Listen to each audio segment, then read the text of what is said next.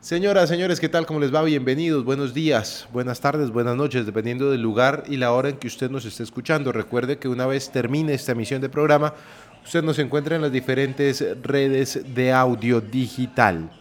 Esto es Tono Deportivo, gracias por estar con nosotros. 25 de julio, regresamos, regresamos con el fútbol colombiano, por supuesto, y también con los diferentes deportes, en donde los nuestros siempre son protagonistas. Tuvimos Juegos Suramericanos de Playa. Allí Colombia logró quedarse con el título de unas justas que se realizaron en Santa Marta. Eran las quintas justas de playa, las segundas realizadas en Colombia. Un total de ocho días de competencia, 14 disciplinas, 14 medallas de oro para Colombia, 15 de plata y 7 de bronce.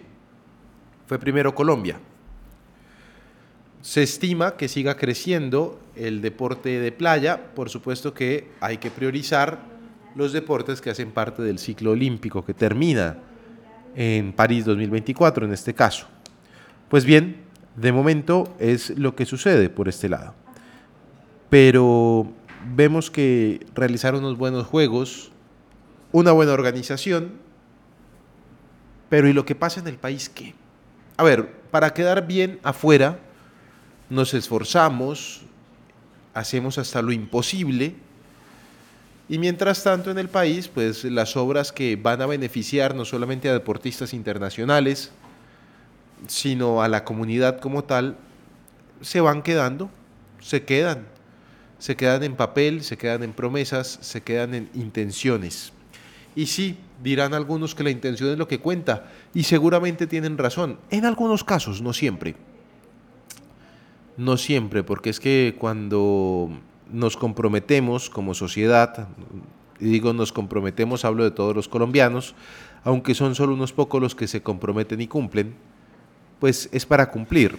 Y esto específicamente lo estoy hablando por el caso de los Juegos Nacionales que se tienen que disputar de noviembre a diciembre en el eje cafetero. A mí realmente me preocupa la situación. Por estos micrófonos han pasado los principales eh, protagonistas de esta noticia.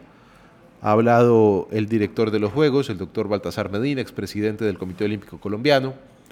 En su momento habló Marisabel Urrutia, la ministra no ha hablado, la actual ministra. Mm, y esto a razón de que básicamente las obras no van a estar a tiempo. Ahora, Ahora, el día anterior hubo una reunión en donde el señor Medina, doctor Baltasar Medina, se reunió con la ministra y con el contralor encargado, Carlos Mario Zuluaga, y se dijo, dicen ellos, que los juegos siguen en firme para que se realicen de noviembre a diciembre.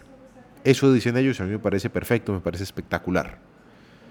También tenemos conocimiento y se ha dicho que el 30% de los escenarios deportivos no estarán listos ni se van a entregar para los Juegos.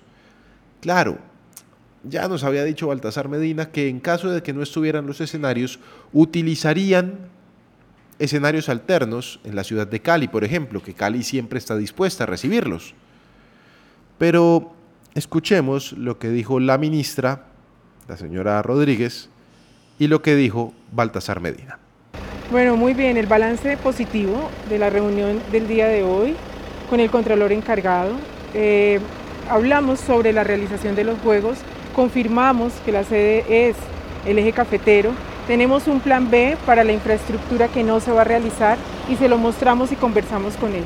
Entonces es un balance muy positivo, creo que avanzamos en, seguir unidos con la Contraloría en términos de que la infraestructura se realice, en que tenga un uso para, el eje cafetero como se ha planteado. No, yo creo que fue muy importante la reunión, señora ministra, primero porque se le hizo claridad al Contralor efectivamente sobre algunas inexactitudes en las informaciones de las visitas de control que hace la Contraloría, de pronto porque están un poco desactualizados con la realidad actual.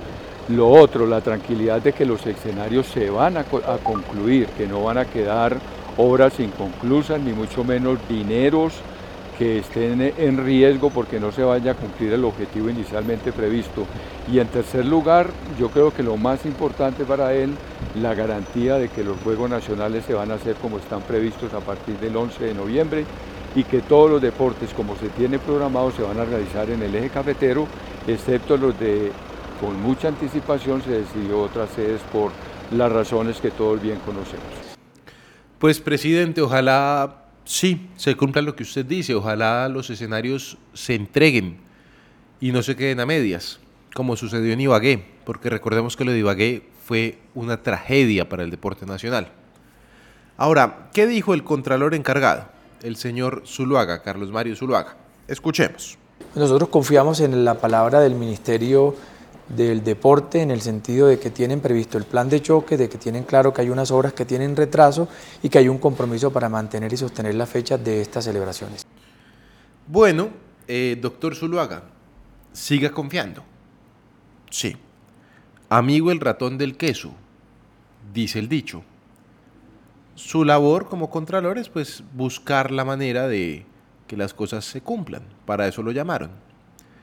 Si va a creer en la palabra del Ministerio del Deporte, crea en ella, pero también esté muy pendiente de todo lo que están haciendo y también de lo que están dejando de hacer. De momento, quedémonos con la versión oficial, y es que los juegos se van a realizar, que se van a entregar los escenarios deportivos, que no se va a ver afectada la sociedad, ni mucho menos el deporte colombiano. Bienvenidos. Esto es Tono Deportivo. Muy bien, después de haber hablado de la situación de los Juegos Nacionales, esperemos que sí se puedan realizar en el eje cafetero. Pasamos a hablar de fútbol porque ya regresó el fútbol colombiano después de, pues después de mucho tiempo. Ya estamos jugando la segunda fecha. Algunos partidos están suspendidos o bueno, aplazados por diferentes motivos, razones más, razones menos normal en el fútbol colombiano. Tenemos novedades, tenemos noticias, por supuesto tenemos novelas porque nuestros hombres, nuestro hombre fuerte del fútbol colombiano, don Santiago Villarraga, nuestro inspector Villarraga, no ha dejado de poner la lupa en los diferentes acontecimientos que tenemos. Rápidamente yo repaso lo que ha sido la jornada, esta segunda jornada del fútbol colombiano. Eh, y don Santiago, que aprovecho para saludar. Don Santiago, ¿cómo le va? Buenos días. Alejo, saludo cordial para usted, para todos mis compañeros y los millones de oyentes de tono deportivo. Y como usted lo dice, Alejo, muchas novelas, eh, a pesar de que ya van dos fechas eh, del fútbol colombiano, hay que resaltar algo, y es dos fechas del fútbol colombiano y ya van 10 partidos aplazados.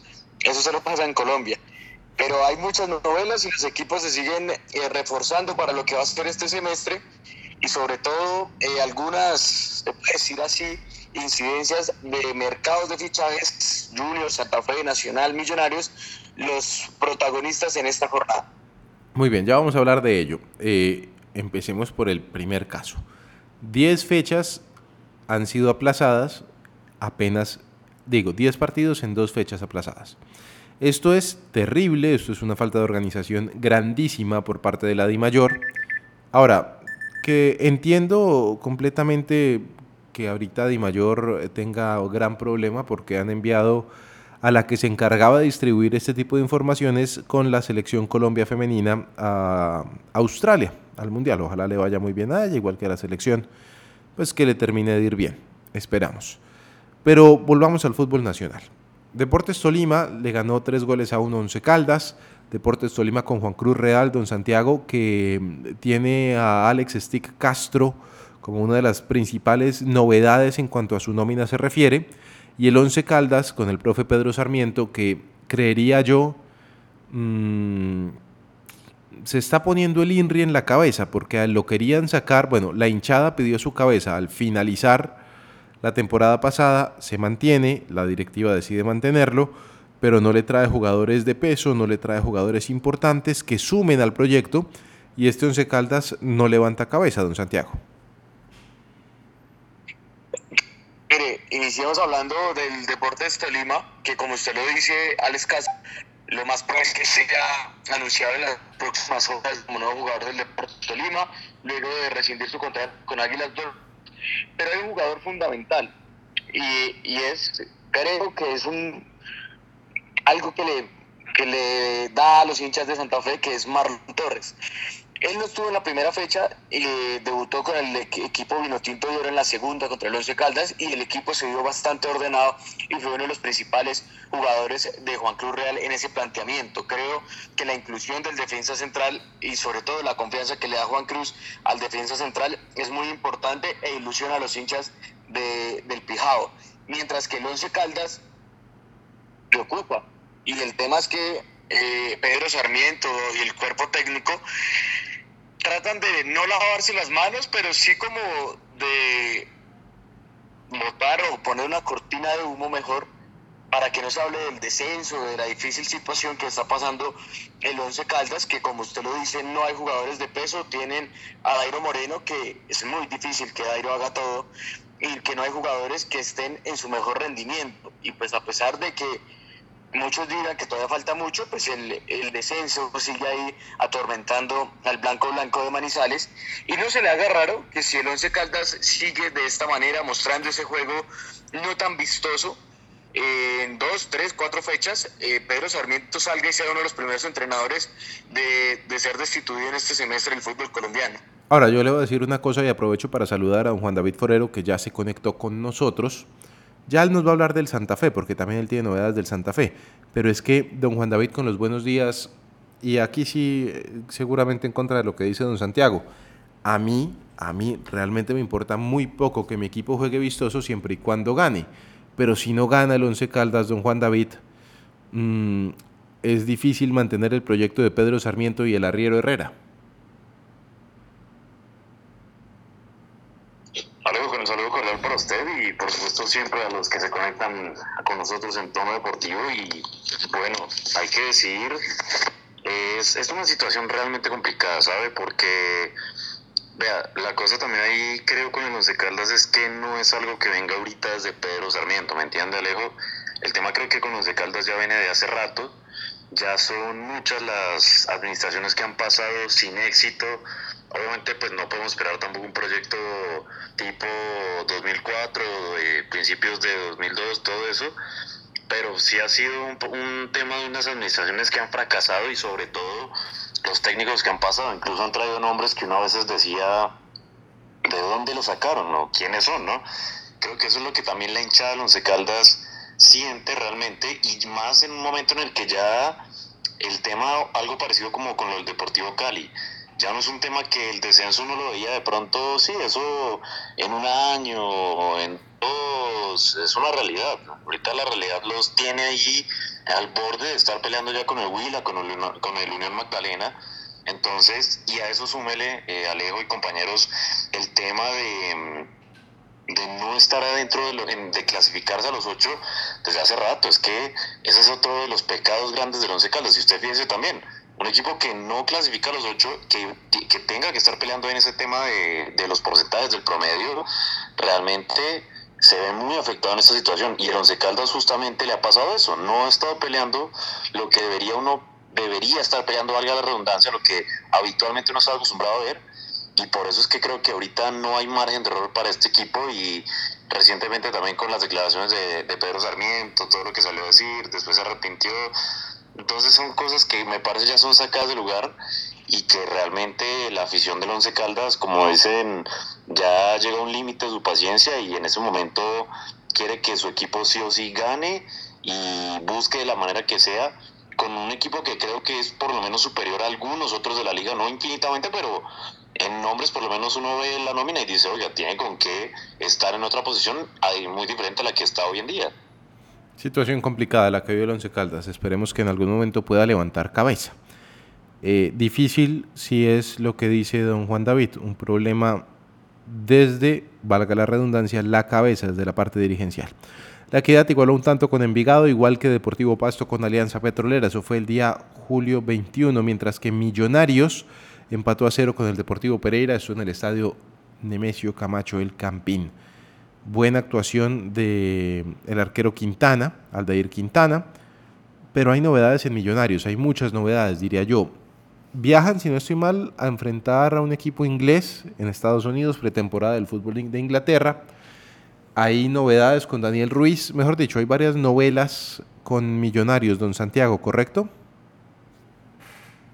Sí, Alejo, mire, Millonarios viajó el día de ayer en horas de la mañana a Estados Unidos para preparar lo que va a ser el partido frente al Crystal Palace, eh, que queda como ahí en medio del torneo y que le sirve mucho al Crystal, al equipo inglés, para lo que va a ser la Premier League de la próxima temporada.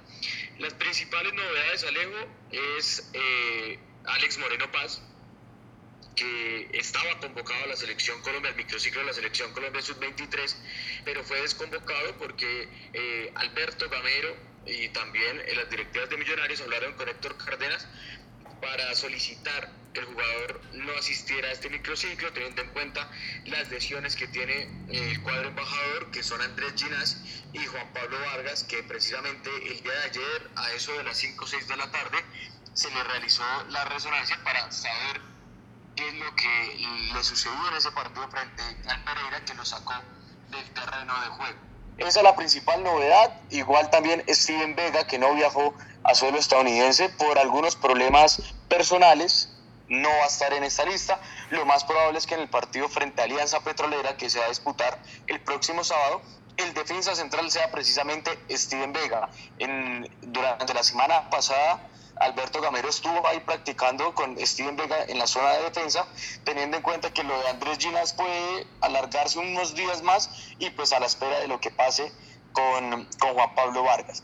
Esas son las principales novedades de Millonarios para lo que va a ser el partido del 26 de julio frente a Crystal Palace, que eh, como lo digo, como por contrato, si puede decir así, o por reglamento, pues tenía que llevar a sus máximas figuras, como está David Macalister Silva, Leonardo Castro, Daniel Cataño, Álvaro Montero, que sí están en, eh, la lista de viajeros del equipo bogotano, Alejo.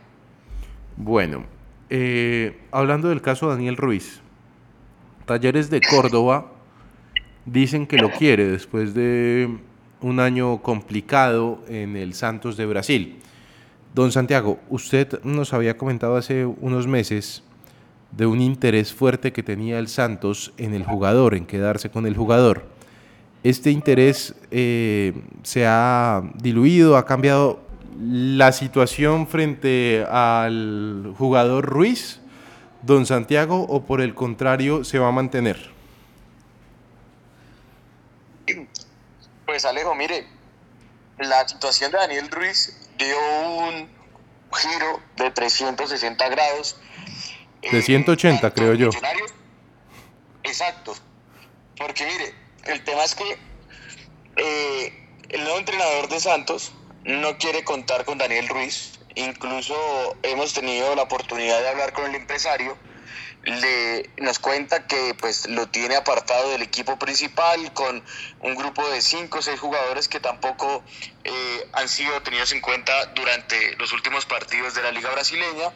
Eh, y pues lo que se rumora porque pues a Millonarios no le han confirmado nada, no le han dicho nada sobre el préstamo de Daniel Ruiz pero lo que se rumora es que eh, pues Daniel Ruiz y en las directivas de Santos estarían dialogando para la finalización del préstamo, teniendo en cuenta pues que eh, la cláusula que se tenía para comprar todo el, bueno, un porcentaje de los derechos del jugador, pues no se va a cumplir, a, pues, a pesar de que todavía faltan cuatro o cinco meses para que finalice el año. Y lo otro es que Daniel Ruiz quiere tener minutos. A hoy, le puedo decir a Alejo y oyentes, a hoy, eh, Daniel Ruiz todavía sigue en, todavía sigue en, Santos. porque no le han anunciado nada a Millonarios. Y si algún equipo si algún equipo quiere eh, tener al jugador pues primero tiene que hablar es con Millonarios. Millonarios es el dueño del pase y, y no se le ha anunciado nada a pesar de que pues el empresario nos dice que hay reuniones entre la junta directiva y el jugador para llegar a un acuerdo, pero hasta el momento Millonarios no le ha anunciado nada. Y hay otro problema, Alejo.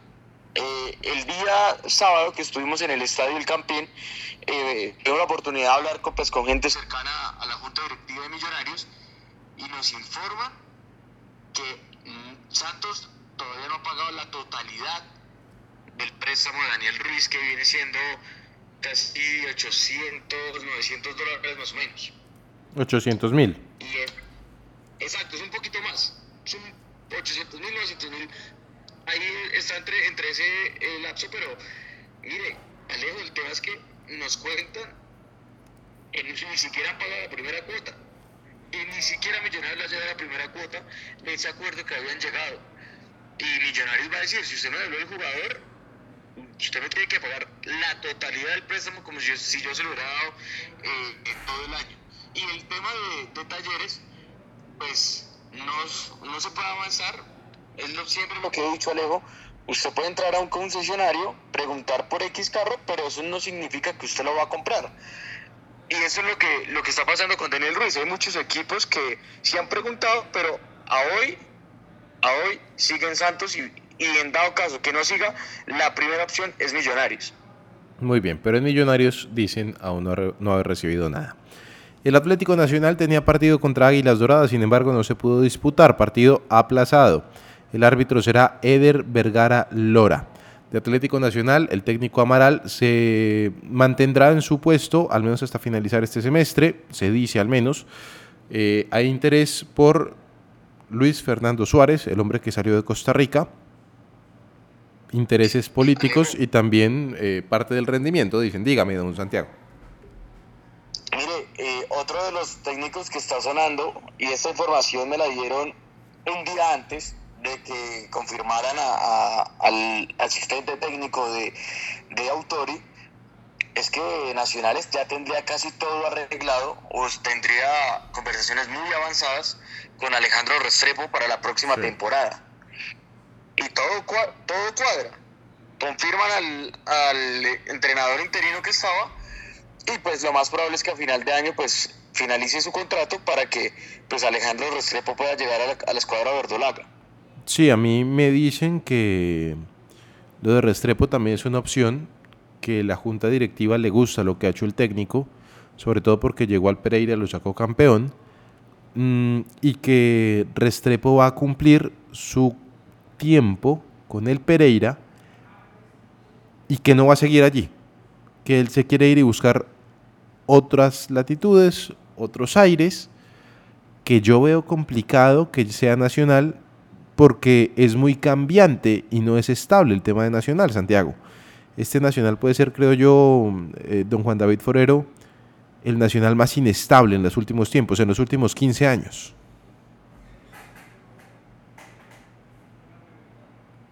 Sí, yo creo que sí, Alejo. Realmente es un nacional que, mm, como dicen por ahí, sí llegó lejos en algunas cosas y hoy por hoy, por ejemplo, todavía tiene vida en Copa Libertadores y, y bueno, digamos que en la liga todavía está empezando no voy a decir un nuevo ciclo porque creo que se mantienen con una idea que ya se trabajó con Pablo Tori, se mantienen con un hombre de la entera confianza de, de Pablo Tori, entonces pues realmente me parece que es un Nacional que tiene todavía muchas deudas, creo.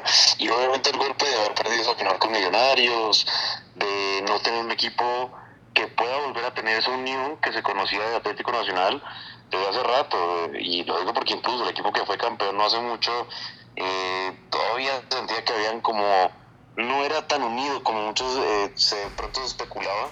Entonces creo que también es una nacional que le falta desde lo institucional, mucho ahorita por demostrar y por recuperar esa confianza de la hinchada que han tenido bastantes conflictos con la misma.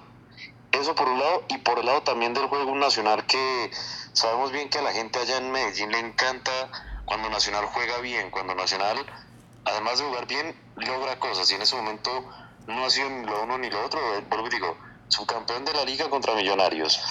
No ha sido el equipo que mejor juega en el fútbol colombiano, creo yo, por lo menos desde esta humilde opinión internamente se siguen notando muchas divisiones, desde entrenador, desde jugadores, de jugadores que parecían podían ser referentes y terminan yéndose por la puerta de atrás. Y qué decir del juego. Fíjense usted incluso Nacional cómo terminó clasificando en la Copa Libertadores ahorita, siendo el, creo que el segundo de, el segundo perro de los visitantes de los visitantes de los segundos, valga la redundancia. Entonces, es un nacional que tiene muchas deudas y habrá que ver quién puede asumir verdaderamente un proyecto que quieren encaminarlo también a, que Nacional vuelva a ser, no digo que deje de ser equipo grande, no, pero que vuelva a tener por lo menos esa, esa mirada imponente que infundían muchos otros equipos y que hoy en día creo que realmente lo ha perdido también. Ahora, don Santiago, el caso de Gerson Candelo, el hombre lateral de Nacional, que sonó para llegar a Millonarios en algún momento, dicen que ahora va para el Aucas ecuatoriano. Mire, la situación de Gerson Candelo es bastante complicada en la Junta Directiva de Atlético Nacional y, esto por qué. Eh, le quedan seis meses de contrato con el equipo antioqueño. Todo parece indicar que ya hubo un acuerdo para desvincularse con Atlético Nacional y poder firmar con, con cualquier otro equipo. Entre los interesados, interesados estaba Independiente Medellín y estaba Millonarios, pero pues la, la oferta de, de, Aucas fue mucho mejor y todo parece indicar que eh, la situación del jugador de lateral pues va a terminar en Ecuador. Y esta situación, Alejo, no solo pasa con, con Candelo, sino con varios jugadores de la plantilla que buscan una salida, pero Atlético Nacional está pidiendo una alta suma de dinero para que se desvinculen de, del club. Y pues a hoy, sobre todo en, esa, en este mercado de fichajes, muy pocos equipos son capaces de pagar esa cantidad de dinero que pide Atlético Nacional. El caso más latente que está ahí es el de Harlan Barrera Harlan Barrera que no se sabe si va a seguir o se va a quedar, ¿no? No tiene tampoco mucha opción de ir a otro lado. Pues es lo que le digo, Alejo, ha tenido no ofertas, pero sí sondeos que le llaman la atención, pero pues eh, el contrato que tiene con el equipo antioqueño, que le queda, si la cabeza no me falla, creo que le queda un año y medio, es bastante complicado. En cambio, pues Gerson Candelo solo le quedaban seis meses y pues eh, se llegó al acuerdo de que finalizara antes el, contrato para que pueda firmar con su nuevo equipo en Ecuador. Muy bien, quiero hablar del Santa Fe porque se nos acaba el tiempo. Don Juan David Forero, el cuadro cardenal no pudo jugar contra el Cali por cuestiones de la policía, que no había policía para el partido. ¿Qué sabemos del Santa Fe? ¿Cómo va este proceso de Uber Boder? Que inició con el pie derecho con una victoria sobre el último minuto, con gol de Hugo Rodallega, pero que ahí va, creo yo, todavía deja muchas dudas. Sí, Alejo, verdaderamente, bueno, eh, se sufrió además, creo yo, en el partido contra Jaguares y bueno, al final aparece el hombre que el propio técnico en declaraciones recientes a una emisora radial eh, acá en nuestro país indicó es quizás el inamovible de Santa Fe, ¿no? Que sube Rodallega. Pues lo puso de capitán. el hombre importante Exacto, además de eso, lo puso de capitán y termina siendo el hombre que sin tener su mejor partido, terminó siendo ese faro, esa luz eh, que necesitó Santa Fe para que el último minuto, y como dicen por ahí, a los Santa Fe terminara ganando el conjunto mm. cardenal. Entonces, bueno, es el hombre determinante y creo, me parece, respetando opiniones, es ahorita quizás lo único importante que tiene en ataque Santa Fe, porque eh, su suplente, eh, el, el que llegó de Bucaramanga, es un jugador que realmente no, no tiene más de 10 goles como profesional. Quizás su época donde uno piensa más brilló fue en Tigres. Entonces, no es un jugador que uno diga pueda llegar a, calzarle un guayo, como dicen a Hugo llega, pero bueno, habrá que ver eh, qué puede pasar con Santa Fe. De momento, Alejo, el equipo se prepara. Ya eh, para nuestra próxima entrega tendremos más novedades también, por supuesto, con lo que va a ser en la jornada de hoy la atención a medios del conjunto cardenal, el profesor Werber que va a estar refiriéndose a lo que va a ser el partido frente al eh, justamente al conjunto del Deportivo Cali, que recordemos, usted ya lo decía, por liga no pudieron jugar, pero van a tener su partido ya este jueves en horas de la noche, será en la casa del conjunto del Deportivo Cali, 8 de la noche más precisamente, y habrá que ver qué equipo pueda llegar a disponer Uber para este compromiso. ¿Podrían haber algunas rotaciones? Sí, seguramente, porque la idea también es seguir de buena, de, con buen ritmo en cuanto a la liga se refiere, en lo que se le viene al conjunto cardenal. Entonces sí podrían haber algunas rotaciones y más pensando que con esto empieza a ser un calendario que le tocaría jugar el jueves y luego el fin de semana y así un poco más continuo. Entonces la idea también para Santa Fe es empezar a tratar de darle trámite a la nómina que por lo menos uno se da cuenta, por lo que ve nombre por nombre y en la zona de la mitad del campo creo que tiene alternativas, por lo menos si no quiere arriesgar tanto para este partido de entre semana, para guardarse también un poco para el fin de semana. El que sí estuvo hablando también en las últimas horas, Alejo, ante los medios de comunicación fue el presidente, Verde Méndez. Se estuvo refiriendo a la situación de Santa Fe. Eh, no sé, en un movimiento que me pareció un poco extraño de Méndez. Eh, hablaron, por ejemplo, del tema de José enamorado. Dijo, prácticamente Méndez dio a entender que no hay posibilidad ninguna que de pronto enamorado se quedara o algo, no. Que definitivamente José enamorado se va Habrá que ver si se resuelve su novela con el Junior de Barranquilla, que tanto se ha hablado que sí, que no, que están esperando, que oferta de afuera, que acá, que si se arregla, que es un préstamo, pero la realidad es que lo más seguro es que Enamorado sí continúe en otro equipo que no sea Independiente Santa Fe y curiosamente Alejo, porque no sé si se dieron cuenta, eh, para este semestre Santa Fe ha decidido que la 10 no va a tener dueño por el momento. Eh, se fue enamorado, era el que tenía el número 10 y ni los eh, Kevin Londoño, ninguno de los que llegó se quedó con ese número 10. Habrá que ver también por qué situación. Pero la realidad es que, bueno, enamorado no sigue. No se cierra la puerta a algún otro fichaje, Alejo. Lo dijo hace unos días eh, Uber Boder y lo ratificó en las últimas horas también Eduardo Méndez. Podría llegar a haber algún otro fichaje eh, recordemos que ya las inscripciones, me corregirán, creo que están hasta la próxima semana, hasta eh, el, viernes de la siguiente semana ya para que inscriban a los jugadores. Creo que también está tratando de resolver Millonarios con Daniel Ruiz, a ver qué va a pasar, si se, se devuelve, si lo dejan en otro equipo, qué pasa con Santos. En Santa Fe están esperando también analizar qué posición necesitarían verdaderamente reforzar. Eh, vuelvo y digo, para mí creo que el ataque es indispensable, traer un nombre más de peso para competirle a Hugo Rodallega, porque le digo así, si trajeron al, delantero este que venía de Bucaramanga, sacaron a Wilson Morelo y dejan estos dos delanteros nomás para afrontar la liga y lo que puede hacer la Copa en más instancias si se le gana de Cali, difícil, la verdad. Entonces va a ser eso. Un nuevo patrocinador, eso sí van a tener las Leonas, Alejo, un patrocinio para lo que va a ser su presentación en la Copa Libertadores que se realiza en nuestro país y eh, también se está mirando la posibilidad de traer otros refuerzos un par, dos, tres nombres más que puedan llegar al conjunto cardenal después de lo que fueron las contrataciones de la experimentada Natalia Gaitán y de Cristina Mota, jugadora que venía jugando en el Boyacá Chico y que también está ahí para reforzar a las leonas que se preparan también, por supuesto, las que sí están en un buen momento para representar a Santa Fe a Colombia en la Copa Libertadores. Muy bien, vamos acabando. Don Santiago, por favor, la última y nos vamos. Pues Alejo, pendiente de lo que vaya a suceder con los colombianos en el, en el exterior, sobre todo con los movimientos que pueda tener Davinson Sánchez, que lo más probable es que salga del Tottenham y su destino sea en Rusia y también de lo que va a ser el, no el debut, pero sí tener en cuenta lo que va a hacer Jefferson Lerman en el partido frente a Millonarios en Estados Unidos. Muy bien, y con eso terminamos. Que tengan un feliz día. Hasta aquí llega Tono Deportivo.